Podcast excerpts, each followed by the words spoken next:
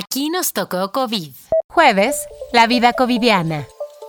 ¿En qué actividad te refugiaste para sobrellevar el confinamiento? ¿Netflix? ¿Ejercicio? ¿Zooms? ¿YouTube? ¿O el trabajo desde casa? Algunos eligieron la lectura y los libros. Es la historia covidiana de Marco Polo Corona. Mi nombre es Marco Polo Corona y soy contador. Al igual que muchas personas, el COVID afectó mi vida y mis planes de emprendimiento para montar un restaurante que tenía planeado y que tuve que posponer. El emprendimiento de Marco Polo no pudo nacer, o al menos no en este momento. Como se imaginan, las pequeñas y medianas empresas fueron los negocios que más se vieron afectados a nivel mundial por esta crisis. Pero en el caso de nuestro país, el golpe fue particular, ya que ante el anuncio de cierres, el gobierno federal no activó un programa que ayudara a los emprendedores. El golpe representó que en solo seis meses, una de cada cinco micro, pequeñas y medianas empresas tuvieron que cerrar en todo el país. Esto de acuerdo con la encuesta sobre el impacto económico generado por COVID-19 en las empresas, la ECOVID IE 2020, realizada por el INEGI y la cual recopila datos hasta octubre de este año. La misma encuesta señala que aunque más de un millón de pymes cerraron, se crearon 600.000 nuevas. La cuestión con esta cifra es que la mayoría de las que nacieron son micronegocios, es decir, que tienen 10 empleados o menos.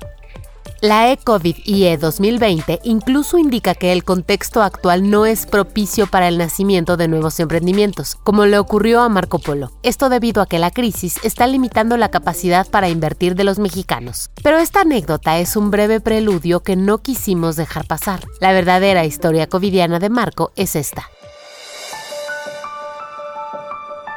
Trabajaba y estudiaba y planeaba la apertura de este negocio que me ilusionaba. Haciendo caso de las medidas sanitarias, permanecí en casa llevando mi vida online. Para evitar el desánimo, supe que tenía que fortalecer mi mentalidad y lo hice refugiándome en mis libros, que es algo en lo que creo. Este ha sido el año que más he leído en mi vida y en el que más libros e ideas he descubierto para implementar.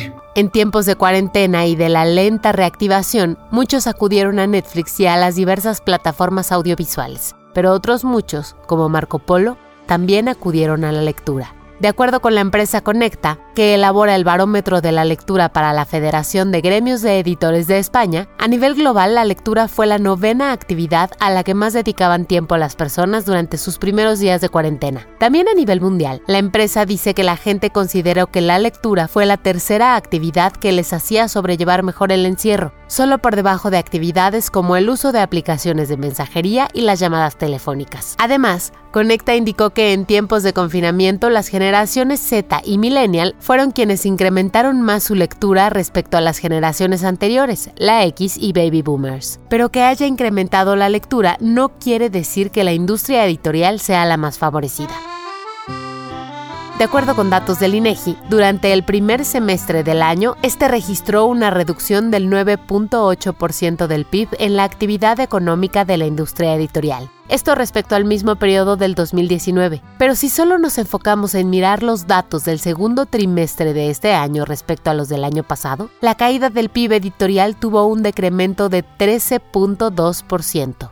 En el mismo sentido, Juan Luis Arzós, presidente de la Cámara Nacional de la Industria Editorial Mexicana, la CANIEM, declaró que su gremio en los últimos meses tuvo pérdidas por más de 1.200.000 pesos. Entonces, ¿cómo es que la gente está leyendo más, pero la actividad económica de la industria editorial está cayendo? Una respuesta es que la lectura digital está teniendo mayores aumentos. Por ejemplo, la plataforma de suscripción Bookmate vio un incremento del 50% en el tiempo de lectura, la misma cifra fue reportada por Libranda, una plataforma de distribución de libros electrónicos, mientras que Ipstory, una app de libros digitales, triplicó su número de lectores durante la pandemia. Te comparto tres reflexiones que me ayudaron a definir y fortalecer mi forma de pensar, y cada una con la sugerencia de un libro.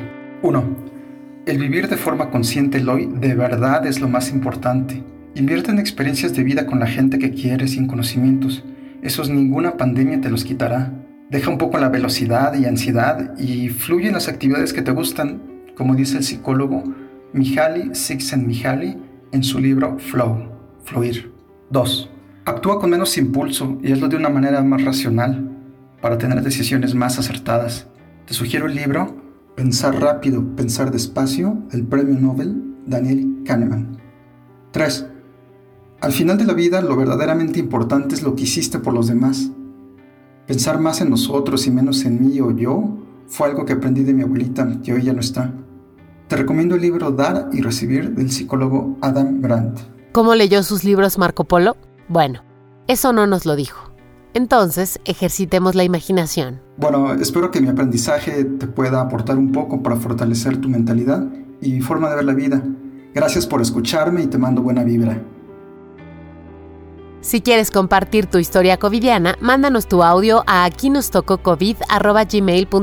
El guion de este podcast fue escrito por Giovanni Mac con información del INEGI, la CANIEM, Jesús Alejo de Milenio, Ricardo Corona de El Economista y la Fundación Germán Sánchez Ruy Pérez. Agradecemos a Marco Polo Corona, quien es un gran lector de expansión, por participar en este episodio y por recomendar estas lecturas que se escuchan muy interesantes. Yo soy Mónica Alfaro y recuerda que mañana tenemos el resumen informativo de la semana. Cuídate mucho.